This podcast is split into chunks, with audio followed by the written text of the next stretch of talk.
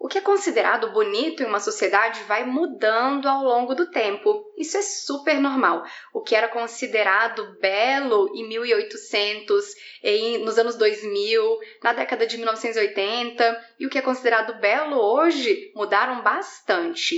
E hoje a gente observa uma febre das academias, todo mundo quer ter um baixo percentual de gordura, quer aumentar a massa magra. E de fato, aumentar a massa magra pode trazer vários benefícios ao corpo. A gente com mais musculatura, a gente vai ter menos dor nas costas, a gente vai ter mais força para executar as nossas atividades diárias. E também a gente vai ter um menor risco, por exemplo, de resistência à insulina. Mas quando a pessoa se preocupa excessivamente e acha que está sempre fraco, sabe aquela pessoa que já está enorme, muito forte, muito musculosa, mas continua acreditando que está fraquinho demais, franguinho demais?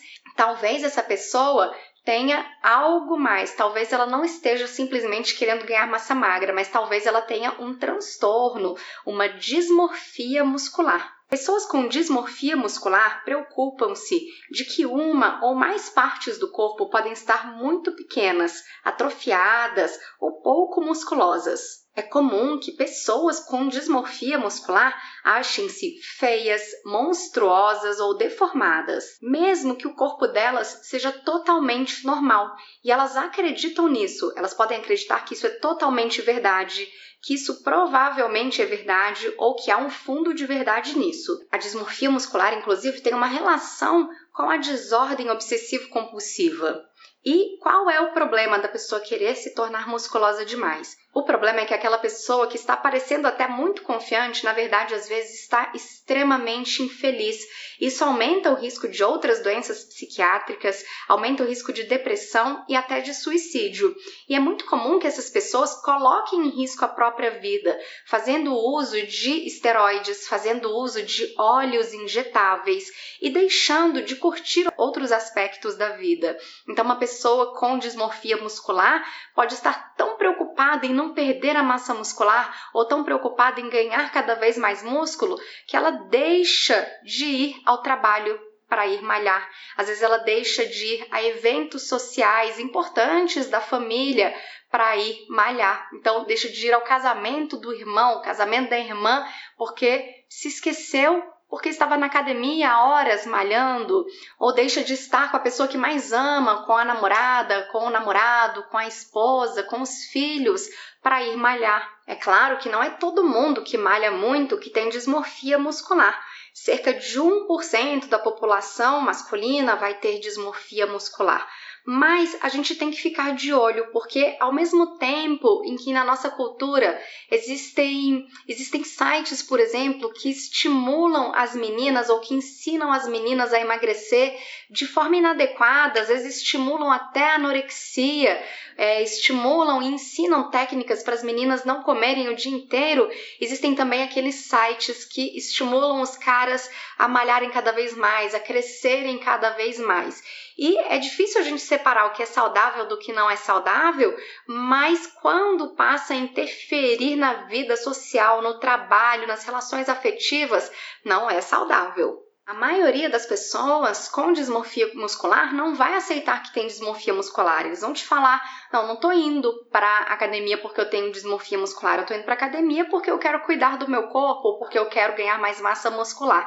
Então, às vezes as pessoas têm dismorfia muscular há 10 anos, há 20 anos e só aí que elas recebem um clique. Olha, eu malhei tanto a vida toda e eu continuo ansioso, eu continuo não me achando bonito, eu continuo tendo muita dificuldade de me relacionar com as pessoas porque eu acho que elas estão me olhando e estão me achando muito fraco. Então as pessoas demoram para perceber o problema, o transtorno. Quando nós comparamos atletas do alterofilismo com outros atletas, atletas de fisiculturismo com outros atletas, fisiculturistas e alterofilistas geralmente têm muito mais problemas com a autoimagem do que atletas de outras atividades, de outros esportes.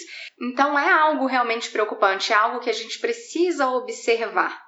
Se você ou alguém que você conhece passa o dia preocupado com o seu percentual de gordura, com o, a circunferência do seu bíceps, a circunferência da sua coxa, a circunferência da cintura, pode existir um componente de ansiedade aí muito grande, um, tendências perfeccionistas que não te ajudam em outras áreas da sua vida.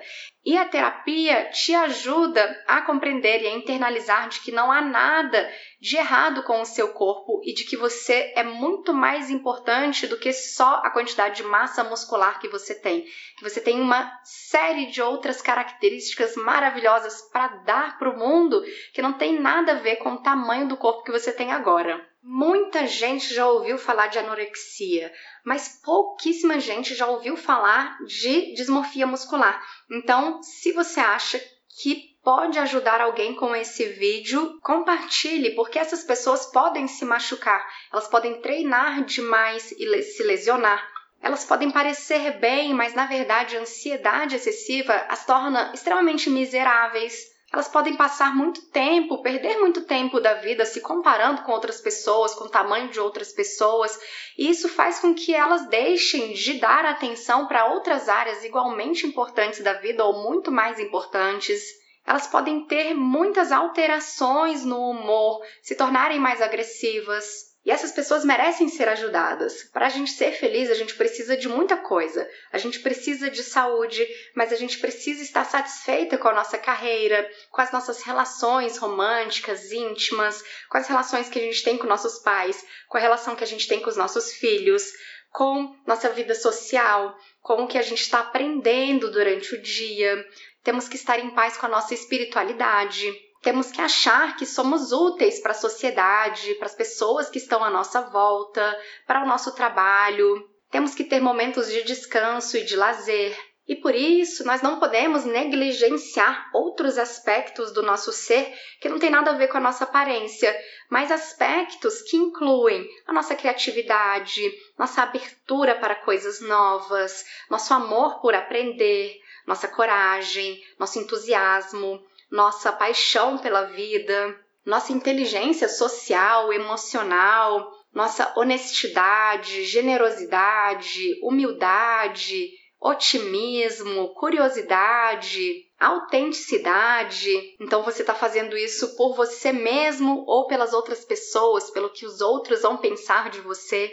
As pessoas vão te admirar pelo seu corpo ou vão te admirar porque você tem um grande senso de humor, porque você é justo, porque você é amoroso, é brincalhão, é criativo, é competente no seu trabalho e assim por diante.